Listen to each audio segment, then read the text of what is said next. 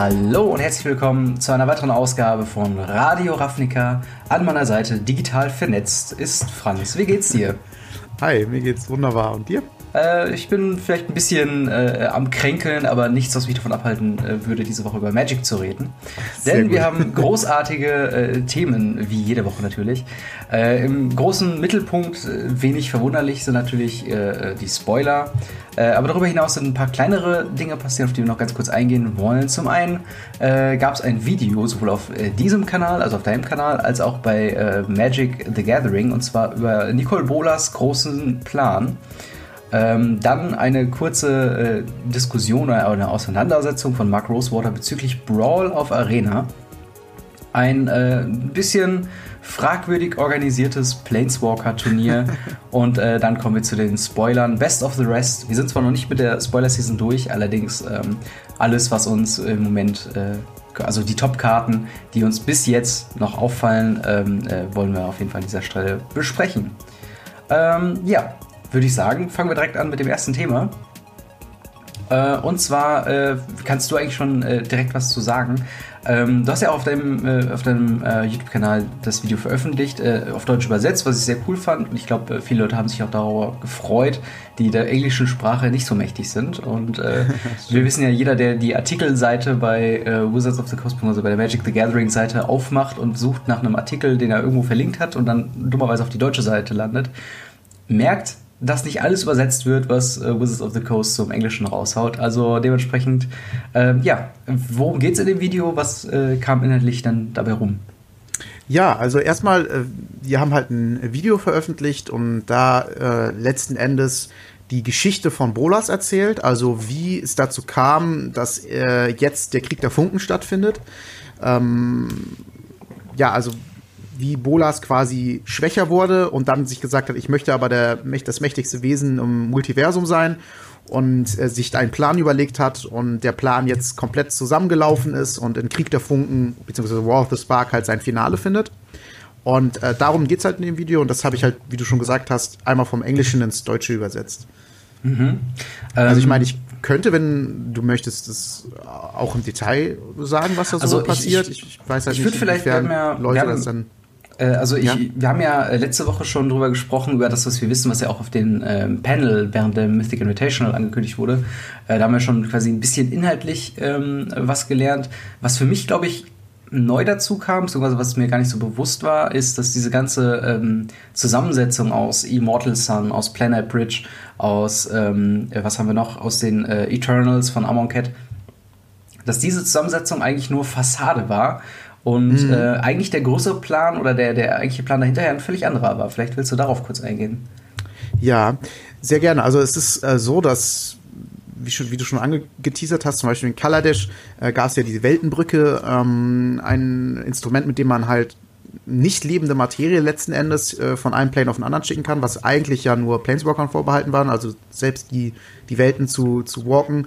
Ähm, und ja, dann äh, in die unsterbliche Sonne, die, in, äh, die auf Ixalan war, äh, die Planeswalker davon abhält, ihren Funken zu benutzen.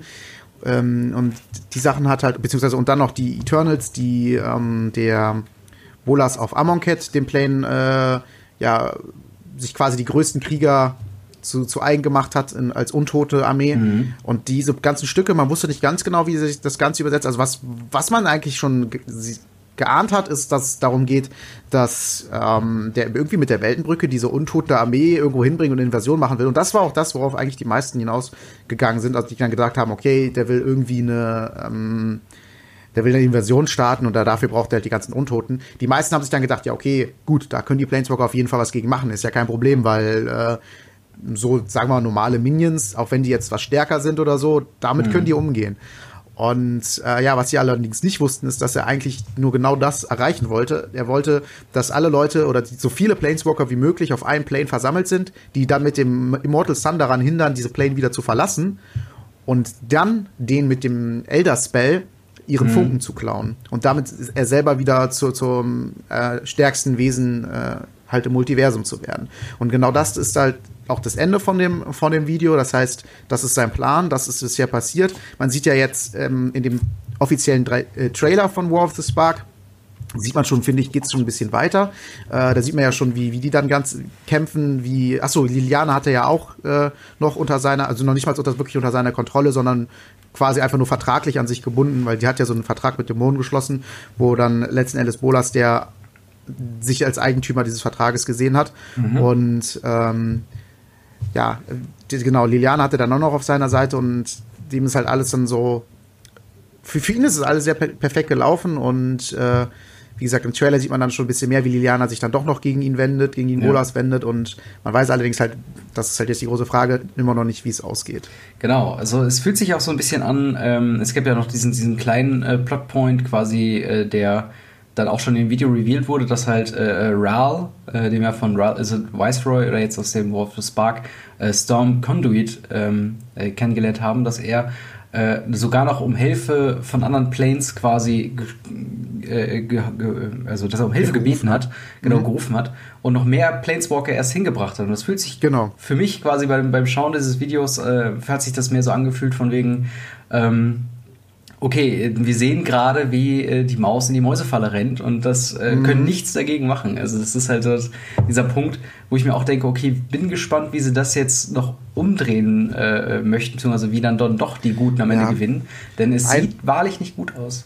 Ja, ein, ein, eine Idee, die ich äh, gelesen habe und dann im Nachhinein auch als sehr interessant empfand, war, dass der Trailer ja am Anfang rückwärts läuft. Mhm. Und da gehen viele von aus, dass das mit Teferi und seiner Zeitmanipulation zu tun hat, ja. dass er irgendwie dafür sorgt, äh, dass die Zeit wieder zurückgedreht wird, zu vielleicht zu einem gewissen Punkt. Letzten Endes vielleicht sogar, wo Ural die ganzen anderen Planeswalker ruft. Mhm. Das ist ja noch nicht mal so lange her. Dass er vielleicht wenigstens die anderen alle rettet und nur die Gatewatch stirbt. Mhm. Vielleicht. Ähm, also auf jeden Fall, dass da irgendwie noch mal das Schicksal geändert wird. So ähnlich wie in Fate Reforged damals. Also äh, ja. Schmiede des Schicksals, glaube ich, hieß es auf Deutsch das Set, in dem, in dem Kahn, Kahn-Block. Und ähm, ja, dass da halt quasi einfach nochmal das Schicksal letzten Endes äh, nochmal geändert wird. Ich kann mir gut vorstellen, dass es eigentlich so läuft, dass die verlieren. Mhm. Äh, und dass es dann halt irgendwie schaffen, die Zeit aber nochmal zurückzudrehen. Wobei ich sagen Weiß würde, ich dass mir, glaube ich, diese Lösung ist mit so ein bisschen, also es, es würde von dem, von den, wie die Story oder was ich von der Story bisher mitbekommen habe, würde es, es wäre es nicht das albernste, sag ich mal. Aber mhm. es wäre immer noch so, wo ich sagen würde, oh, das müsste ich nur mit so einem genau, da müsste ich nur mit so einem Zähneknirschen hinnehmen, weil äh, mhm. gerade Zeitreisen ist immer so ein Stilmittel, ähm, wer sich ein bisschen im Harry Potter Universum und sich vielleicht das Harry Potter äh, äh, Theaterstück, was ja aufgeführt wurde, äh, auch mal angeguckt hat oder dieses ominöse so beworben als das achte Buch, äh, wo das ja auch ein sehr großer Part ist, wo ich dann auch denke, ähm, das ist irgendwie ein bisschen mir zu billig als eine Ausrede, warum jetzt äh, die Ereignisse dann doch noch so ausgehen, wie wir es gerne hätten. Das wirkt halt so ein bisschen zu forciert und ich würde mir halt eher wünschen, oder ich könnte, glaube ich, sogar besser mit einem einfachen gut gegen böse epische Riesenschlacht leben, anstatt mit Zeitreisen. Und das ist halt so ein bisschen, äh, ich weiß nicht, kommt natürlich auch mal auf die Ausführung an. Es gibt auch mhm. äh, sehr gute äh, Zeitreiseplots, ähm, wo man halt irgendwie sagt, okay, das macht jetzt auch wirklich Sinn in dem Moment. Ähm, aber Thema Zeitreisen ist halt immer so ein, so ein etwas schwierige Sache, weil irgendwann kommst du halt zu der, äh, ich nenne sie mal die, die, äh, die Baby-Hitler-Frage, von wegen, würdest du in der Zeit zurückreisen, um Baby-Hitler zu töten? Und würde das halt im Großen und Ganzen irgendwas ändern? Und das ist halt dann die Frage, okay, wie weit gehst du zurück? Gehst du wirklich dann, im übertriebenen Sinne gesagt, so weit zurück, dass du Baby Nicole Bolas töten könntest und würdest dann diesen ganzen Plot verhindern? Aber dann hätten wir auch quasi die letzten 6, 7, 8 äh, Magic-Sets storymäßig irrelevant gemacht. Und das ist halt dann auch okay, was, verstehe, was Das ist halt immer so, so das, der schwierige Punkt. Ähm, mhm. Wie gesagt. Ja, was ich mir halt vorstellen könnte, wenn diese Lösung kommt, ist, dass wirklich die irgendwie versuchen, den Bolas abzulenken, zum Beispiel die Liliana dann oder was auch immer, und der gerade so ihm halt genug Zeit geben, dem Teferi, um halt so ein, keine Ahnung, zwei, drei Stunden zurückzuspulen. Mehr schafft er dann halt einfach kräftemäßig nicht. Und nicht, dass sie dann, also nicht, dass sie die Möglichkeit hätten, äh, das komplett zu verhindern, sondern halt nur die Möglichkeit haben, Schlimmeres zu verhindern. Das ist sowas, was ich mir vorstellen könnte. Aber ja, du hast recht. Wenn die natürlich die Möglichkeit haben, einfach komplett in der Zeit zurückzuspringen, dann kann man natürlich immer alles irgendwie so anpassen. Das ist so eine Generalausrede letzten Endes, ne? Also dann kann man sagen, ja, war doch nur ein Traum, haha. Ja, genau. So. Und, und auf einmal Mal wacht Harry Potter auf und äh, ist immer noch unterm Wandschrank und genau. eingesperrt und er ist gar kein Zauberer. Genau, oder, oder wie bei, bei Pokémon, Ash Ketchum ist die ganze Zeit im Koma, weil er den Anfangs-Donnerschlag von Pikachu nicht überlebt hat oder seitdem im Koma ist oder so. Gibt ja ganz weirde Theorien. Äh, aber auf jeden Fall ein interessantes Stück Geschichte, würde ich ja sagen. Ich mag es, dass ähm, Wizards of the Coast jetzt auch außerhalb von Büchern, klar, die sind immer noch der Mittelpunkt der Storytelling, genauso wie die Karten, aber auch ein bisschen konkreter wird, was das Storytelling an sich angeht. Das habe ich mir vielleicht schon gewünscht, ja, seit äh, Ixalan oder so. Dass man da mal vielleicht mhm. äh, so sagt, so von wegen hier, äh, äh das ist übrigens, also ich meine, man hat durch Ixalans Binding und äh, Immortal Sun und Jace und Ruska schon so ein bisschen mitbekommen, was denn passiert. Aber da ähm, ist nicht so viel passiert, ne? Genau, und, und aber man, man kriegt es nicht so, so schön serviert in gewisser Weise. Und das ist halt so ein ja. bisschen, was ich schade finde. Weil ich glaube, die Geschichte kann wirklich interessant sein. Ähm, aber ja. Ich hoffe, dass sie das Buch ähm, tatsächlich auch in, in Deutsch rausbringen. Die bringen ja jetzt das erste Mal seit, weiß ich nicht, fünf mhm. Jahren oder so wieder ein Buch zu der Geschichte raus. Und nur auf Englisch wäre schade, denn da tue ich mich tatsächlich dann schwer, ein ganzes Buch zu übersetzen. Ja, ja klar. Äh, aber auf Deutsch würde ich da äh, gerne was zu machen. Ja, definitiv. Also äh, ja, ich, ich hätte gern sowieso mal so einen, so einen kompletten Zeitstrahl der, der Magic-Geschichte. Und da, äh, es gibt ja auch von, von äh, Legend of Zelda gibt's ja dieses Hyrule Historia, wo du dann quasi alle Spiele in der Zeitlinie zusammen gesehen hast und du kannst halt wirklich so wie im großen Geschichtsbuch durchblättern, was wann passiert ist. Und hm, sowas ja, für Magic cool. mit allen Sets, das wäre halt richtig Hammer. Aber ist wahrscheinlich vielleicht was, woran sie arbeiten, aber äh, noch nichts angekündigt wurde. Leider. Kommen wir zum nächsten Punkt, würde ich sagen, wenn du noch ja. was dazu hättest. Ähm, äh, und zwar äh, gab es die Frage, ähm, ob denn äh, oder oder wie es denn mit dem Sub also äh, zuerst gab es die Frage auf äh, dem äh, Blog von Mark Rosewater Blockathon von wegen wie es denn mit Support für Brawl aussieht wo ähm, Mark Rosewater zuerst darauf geantwortet hat, okay, äh, schau dir mal das neue Set an, das ist alles voller Legendary Planeswalker. Planeswalker können in Brawl Commanders sein. Ähm, vielleicht äh, alle, die es vergessen haben, Brawl ist ja das äh, Commander-Format für äh, standardlegale Karten. Das heißt, äh, alle Karten, die im Standardlegal sind, könnt ihr euch quasi nehmen und daraus ein äh, ähnliches Deck bauen wie im, im Commander, also 99 bzw. 100 Kartendeck. Ist das ähm, nicht 60 Kartendecks? Ich, ich, ich weiß es gerade gar nicht. Auf jeden Fall gibt es so kleine Abwandlungen. Ich glaube, die Lebenspunkte genau. sind auch genau. nicht ganz so wie, äh, ne? aber im Endeffekt äh, hat, hat, Brawl im Moment das große Problem, dass es niemand spielt. Also äh, offizielle sanktionierte Events, wo auch immer Side-Events da stattfinden, wo man Commander und andere Sachen spielen kann, sind regelmäßig leer. Leute gewinnen äh, ähm, ab und zu tatsächlich ganze Turniere, weil sich sonst keiner anmeldet.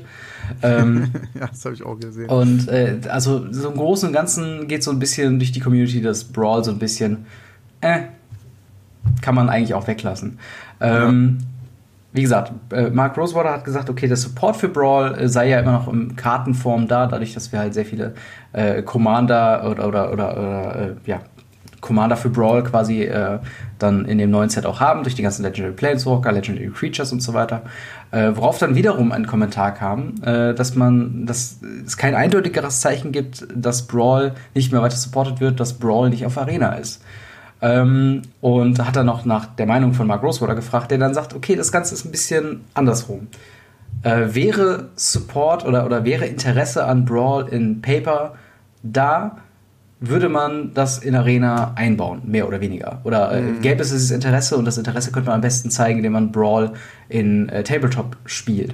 Und ähm, das, das war quasi erstmal so die Aussage. Was meinst du denn dazu? Finde ich schwierig, um ehrlich zu sein. Also ich glaube, das ist so ein bisschen eine Ausrede.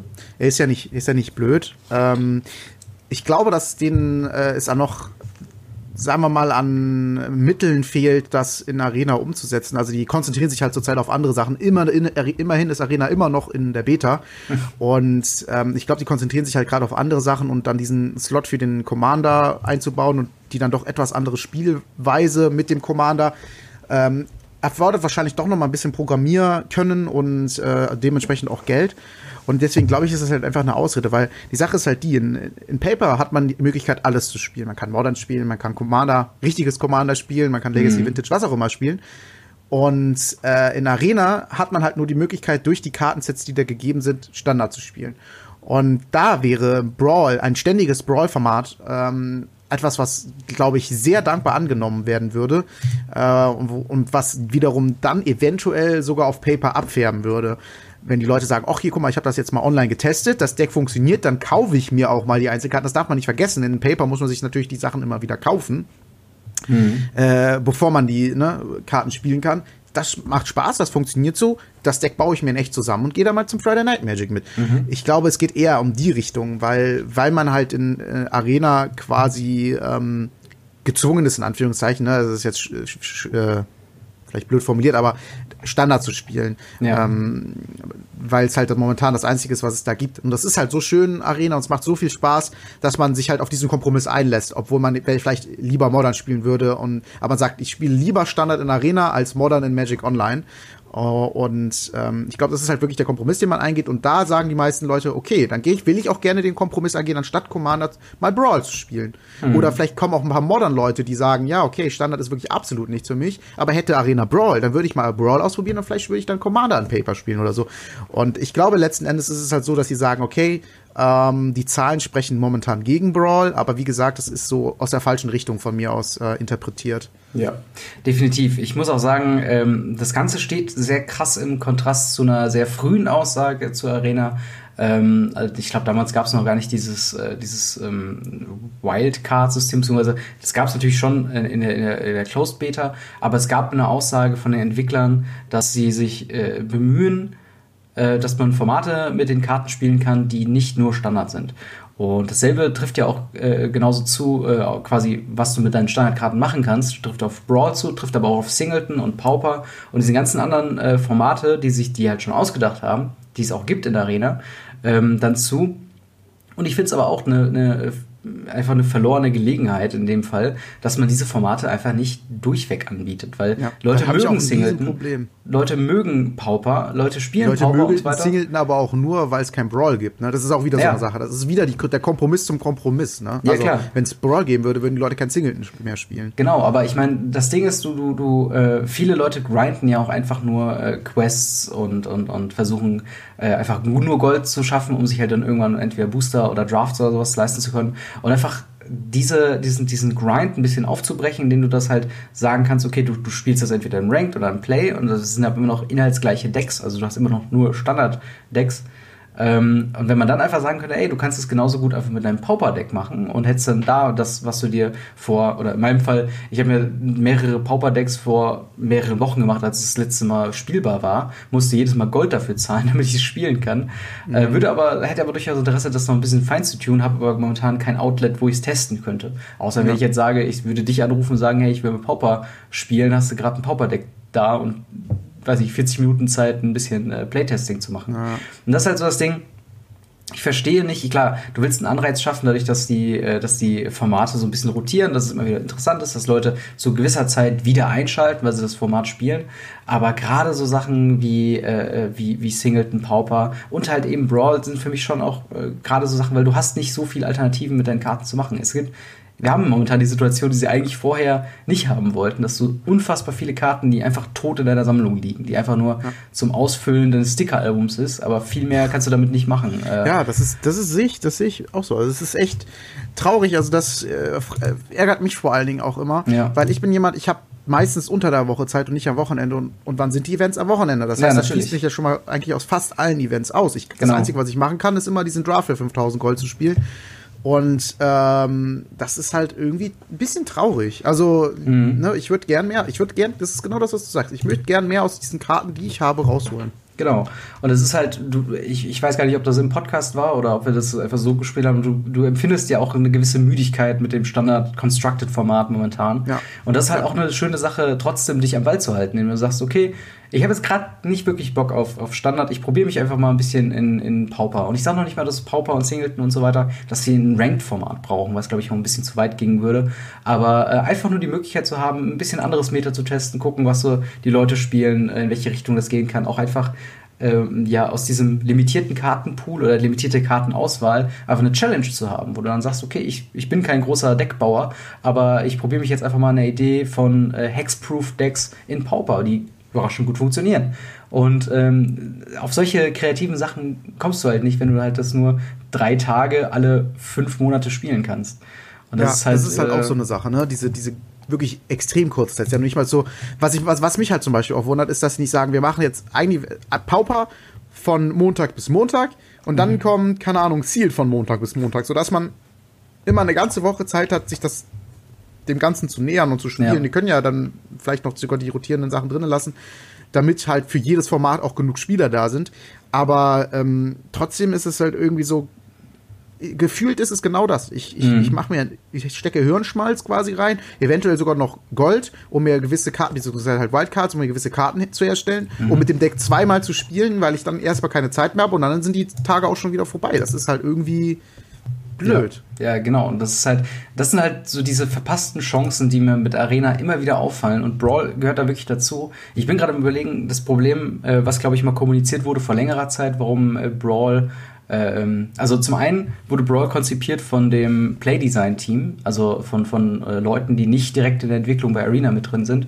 Und das Problem ist tatsächlich, dass die Command Zone nicht existiert in dem, in dem Code für Arena und dass man da grundlegender quasi den Code verändern müsste und das viel Arbeit bedeutet und man sich erst auf andere Sachen beschränken kann. Kann ich nachvollziehen. Mhm. Meine Überlegung wäre nur gerade, wir haben ja schon äh, auch Mumie gehabt als so ein Fun-Format, was ich auch ganz witzig fand. Ähm, und da hat man es ja gemacht über diese Emblem-Funktion quasi. Dass man die Karten oder den Commander, den man hat, eben als dieses Emblem einführt und quasi draufklicken, beschwöre diese Kreatur und du hast ja keine Effekte im Standard, die wie Eminenz in Commander, die aus der Command Zone heraus was machen. Ähm, mhm. Aber gut, da ich bin kein Entwickler, aber war gerade überlegen, eigentlich scheint es noch nicht mal so, dass es, ähm, ja, dass es ein so großes Problem sei, das irgendwie das zu implementieren. Du kannst einfach das Emblem machen, das genau. kostet, genau. dies kostet die Aktivierungskosten sind die gleich der Karte, die du beschwören willst und jedes Mal, wenn die Karte stirbt, es muss ja noch nicht mal zu 100 Prozent, aber vielleicht, vielleicht denken die auch ganz oder gar nicht. Ja, das stimmt. das, das kann sein. Äh, ja, auf jeden Fall. Ich hätte gar nicht gesagt, dass wir so emotional werden bei dem Thema, aber es ist wirklich so, ja, so ein Ding. Ist, es, es ist halt etwas, wo er könnte, verpasste Chancen, das ist halt, passt. Ja, auf jeden Fall. Ähm, gut, ich würde sagen, äh, wir gehen äh, zum nächsten Thema über, ähm, äh, und zwar das Planeswalker-Turnier.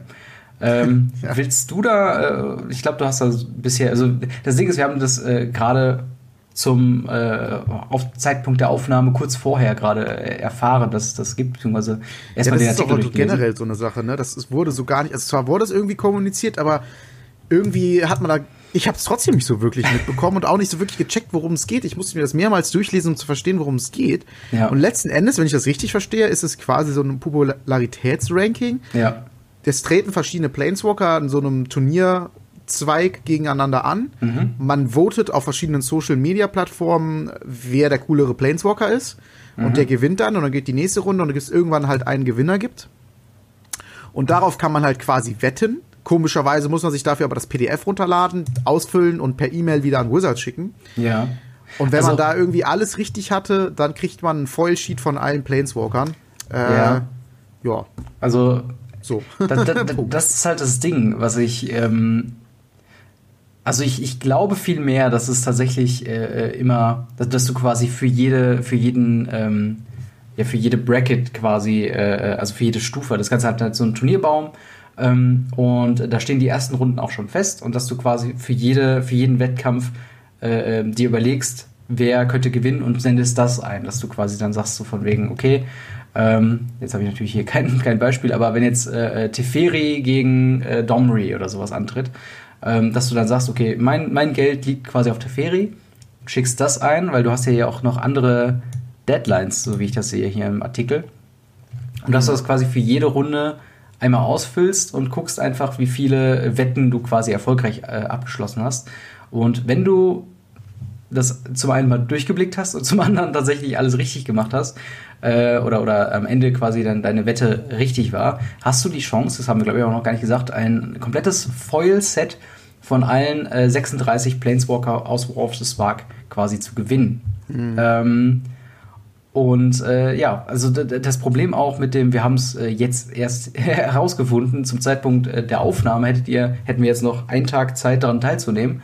Äh, wenn ihr hier das hier seht oder hört, dann ist das auch schon vorbei, weil ihr habt nur bis zum 12. April quasi Zeit, äh, ausgefüllte ähm, äh, erste Tipps quasi abzuschicken. Und ähm, das Ganze klingt für mich, weil ja auch, also wenn dann die Runden erstmal anlaufen, äh, wird wahrscheinlich über Social Media, über Instagram, Twitter und Facebook, äh, werden einfach Votings stattfinden und der Planeswalker mit den höheren Votings wird dann in einer Runde weiterkommen. Ähm, scheint für mich nach einer typischen Marketing-Social-Media-Aktion zu sein, von wegen, lass mal ein bisschen die Aktivitätsprotokolle pushen. Ähm, hm. Und das ist halt irgendwie was, wo ich dann irgendwie denke, ja, also dafür ist es ein bisschen sehr kurz angekündigt. Also eine Woche vorher Bescheid wissen wäre eigentlich schon nett, gerade wenn du eine Deadline hast, die du, äh, ähm, wo ich mir gut vorstellen kann, dass da viele Leute dran teilnehmen möchten. Aber es halt dann nicht mehr können. Wenn am, am 10. der Artikel rauskommt und am 12. schon die Deadline ist, äh, ist das ein bisschen sehr kurzfristig. Also dementsprechend, also klingt, wie, wie, wie findest du das denn? Also für mich klingt es ein bisschen komisch. Ja, also es ist irgendwie, man ist anderes gewohnt in der heutigen Zeit, äh, ja. dass man halt quasi eine Website hat, wo man das dann alles eintragen kann. Das ist halt, also es ist noch äh, verhältnismäßig viel vom vom äh, Zuschauer quasi äh, verlangt. Dass man da, was man da halt alles quasi machen soll. Und deswegen, ich, ich weiß es nicht. Es ist lustig, ich will mich nicht beschweren, dass es irgendwie mhm. mehr gibt, umsonst quasi, ne? Ja. Also letzten Endes. Aber ähm, nächstes Mal doch bitte alles online machen, dass man das da eintragen kann, speichern und fertig. Denn es gibt auch noch die Restriktion, nur eine, ein Zweig pro Spieler. Man muss äh, angemeldeter Spieler sein, also man braucht die, die, ähm, die Wizards. Diesen WPN-Geschichte genau. da, ne? Genau. Und ähm, ja, das klingt für mich jetzt schon irgendwie so, als hätte ich da einen größeren Aufwand mit und das hält mich schon so ein bisschen davon ab, das jetzt auch noch zu machen. Also ich weiß nicht. Ja. Nächstes Mal bitte einfach ein bisschen unkomplizierter gestalten, ist auf jeden Fall eine nette Idee. Genau. Also eigentlich genau das, was du meinst. Ich, ich mag auch diese, diese Idee vom, vom Planeswalker, ähm, quasi, dass du da, äh, da wählen kannst, wer am Ende quasi gewinnt, äh, also was heißt gewinnt, also wer einfach am populärsten ist am Ende. Ähm, und das Ding ist allerdings, ähm, dann mach doch das einfach so, dass das Teilnehmen an dieser Umfrage dich schon qualifiziert für das Gewinnspiel.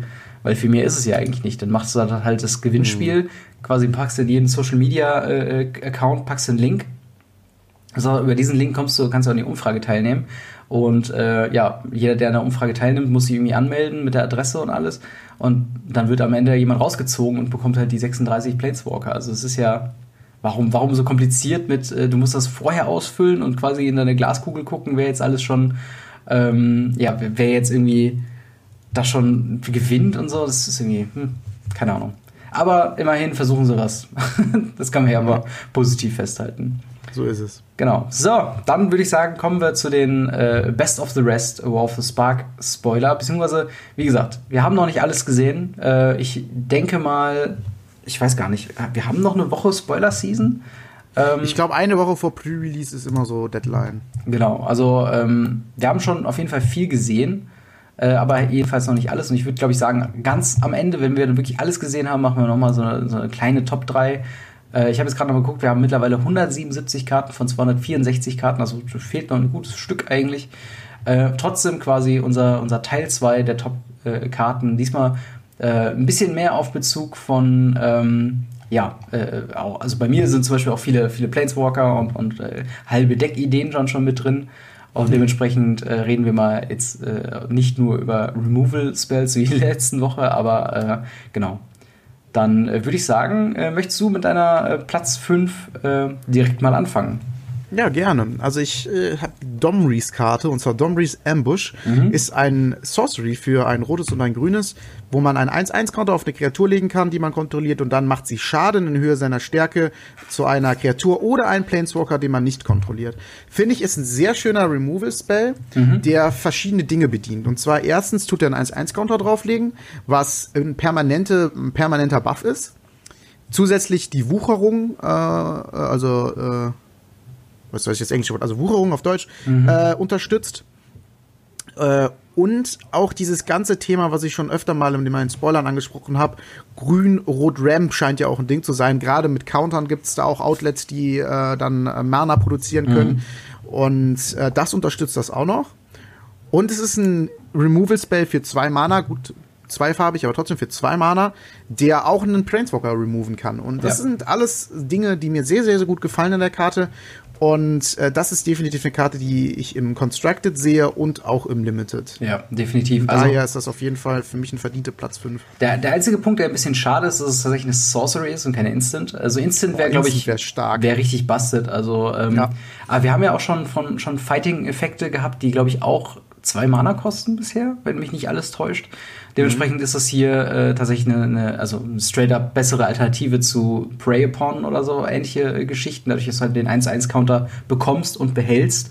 Äh, ja, aber genau das ist auch der nicht. Punkt, den du sagst. Ähm, viele ähm, Karten sind auch einfach Fight-Karten, wo genau. sie sich gegenseitig Schaden machen. Genau. Und das ist halt einfach nochmal eine Stufe besser. Genau, und, und übrigens noch ein Punkt, ähm, was Fighting angeht, äh, was ich auch letztens jetzt erfahren habe. Bei Fighting zählt First Strike und Double Strike Geschichten nicht. Also ja, du könntest damit ähm, auch äh, zum Beispiel einen Goblin Chain Whirler erledigen, auch wenn dieser First Strike hat, was ein wichtiger ja. Punkt ist. Also äh, da ja, das ist halt, äh, ein First Strike und Double Strike ist halt explizit von Combat Damage die Rede. Genau. Äh, und zum Beispiel bei Lifelink und Todesberührung nicht. Da ja. geht es halt einfach nur um jeglichen Schaden, die die Kreatur ausverteilt. Zum Beispiel hat eine Kreatur Todesberührung und die macht einen Schaden, wenn du äh, eine Karte ziehst dann kannst du damit eine Kreatur killen. Mhm. Oder wenn, mit Lebensverknüpfung oder ein Leben dafür. Oder Thema, Thema äh, Goblin Chain Whirler, es gibt ja diese äh, Death Whirler Combo, wo du mit vier Mana kannst du zum einen einen Goblin Chain Whirler casten und dann noch für von äh, Status Statue kannst du ihm plus eins plus eins und Death Touch geben, auch quasi wenn der Trigger noch auf dem Stack liegt. Genau. Und dann macht er schön einseitiger Board-Wipe, dadurch, dass er jetzt Death Touch hat. Und ja, äh, auf jeden Fall, die Kombo hat sich auch schon durchgesetzt. Aber Domrys Ambush finde ich auf jeden Fall eine sehr gute Geschichte. Ähm, wie gesagt, wenn die Instant wäre, wäre sie, glaube ich, auch bei mir äh, irgendwo gelandet, ähm, weil dann wäre es echt ein sehr krasser Combat-Trick gewesen. Gerade wenn du dir vorstellst, äh, du greifst an und noch bevor Blocker deklariert werden, kannst du Domrys Ambush noch quasi reinschmeißen, noch einen Counter geben, direkt nochmal fighten und ja. Wäre auf jeden Fall sehr krass gewesen. So, aber auf jeden Fall ein solider Removal, ähm, den ich mir gerade in Cool-Decks auch sehr gut vorstellen kann. Gerade auch, weil es Planeswalker trifft. Ähm, dann würde ich sagen, gehe ich zu meiner äh, Platz 5 über. Und zwar haben wir da meinen ersten Planeswalker. Äh, und zwar Ral Storm Conduit. Äh, ein 4-Mana Planeswalker, zwei generische, ein blaues, ein rotes. Legendary Planeswalker Ral mit dem äh, Static Ability bzw. Triggered Ability. Ähm, whenever you cast or copy an instant or sorcery spell, Ral Storm Conduit deals one damage to target opponent uh, or Planeswalker eine plus 2 Fähigkeit, Scry 1, minus 2 Fähigkeit. When you cast your next instant or sorcery spell this turn, copy that spell, you may choose a new target um, for the copy. Und er beginnt bei 4 Loyalität. Der Grund, warum ich äh, den reingenommen habe, ist, da es jetzt eine äh, sehr einfache Möglichkeit gibt, ähm, eine Infinite Combo zu machen im Standard. Und ich mir noch nicht sicher bin, wie gut, wie schlecht, wie äh, toll, wie beschissen das werden kann. Gerade wir kommen ja von einem Nexus of Fate Meter, ähm, wo äh, so Infinite äh, Sachen immer sehr, sehr problematisch sein können und in der Community sehr gehasst sind. Ähm, die Combo, die ich meine, beinhaltet äh, Ral, ähm, also den Planeswalker, den ich eben gemeint hatte, Double Cast und Expansion Explosion, wo du quasi, äh, äh du hast ihn auf dem Feld, spielst Double Cast. Ähm, dann auf diesem, äh, in Re Response darauf ähm, Expansion, äh, nee, doch, Expansion, und kopierst quasi damit den Doublecast-Trigger, der dann wiederum triggert, womit du dann wiederum äh, Expansion nochmal kopieren kannst und hast quasi so eine, eine unendliche Kette an, an Kopier, Target, Spell.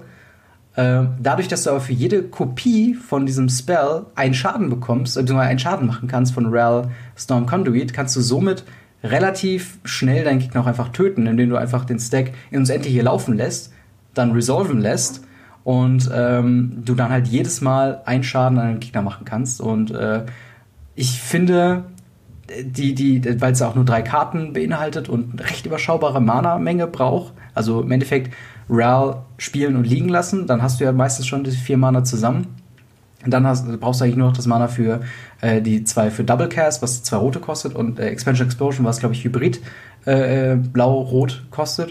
Und dann hast du die Combo eigentlich schon zusammen. Ähm, mhm. Und das ist einfach was, wovor ich ein bisschen Angst habe, aber auf der anderen Seite finde ich es aber auch richtig äh, geil irgendwie. Ähm, auf der anderen Seite, äh, die Kombi funktioniert auch noch, wenn du einen generischen Zauber hast und zweimal Expansion Explosion.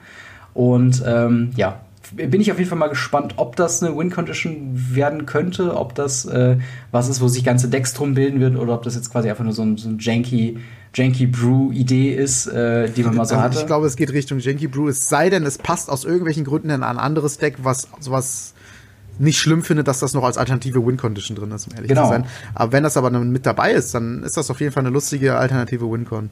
Genau, und, und das Ding, äh, was halt auch noch ist, ist es halt in Izzet Colors und viele Spells zu casten, also mit, mit Abzug von Double Cast, äh, sind da ja dann, musst du ja nicht unbedingt noch Karten reinbringen, die dir nichts bringen. Also Expansion, Explosion spielst du sowieso meistens für die Explosion-Hälfte, wenn du Mana übrig hast oder irgendwas killen willst oder einfach nur viele Karten ziehen willst.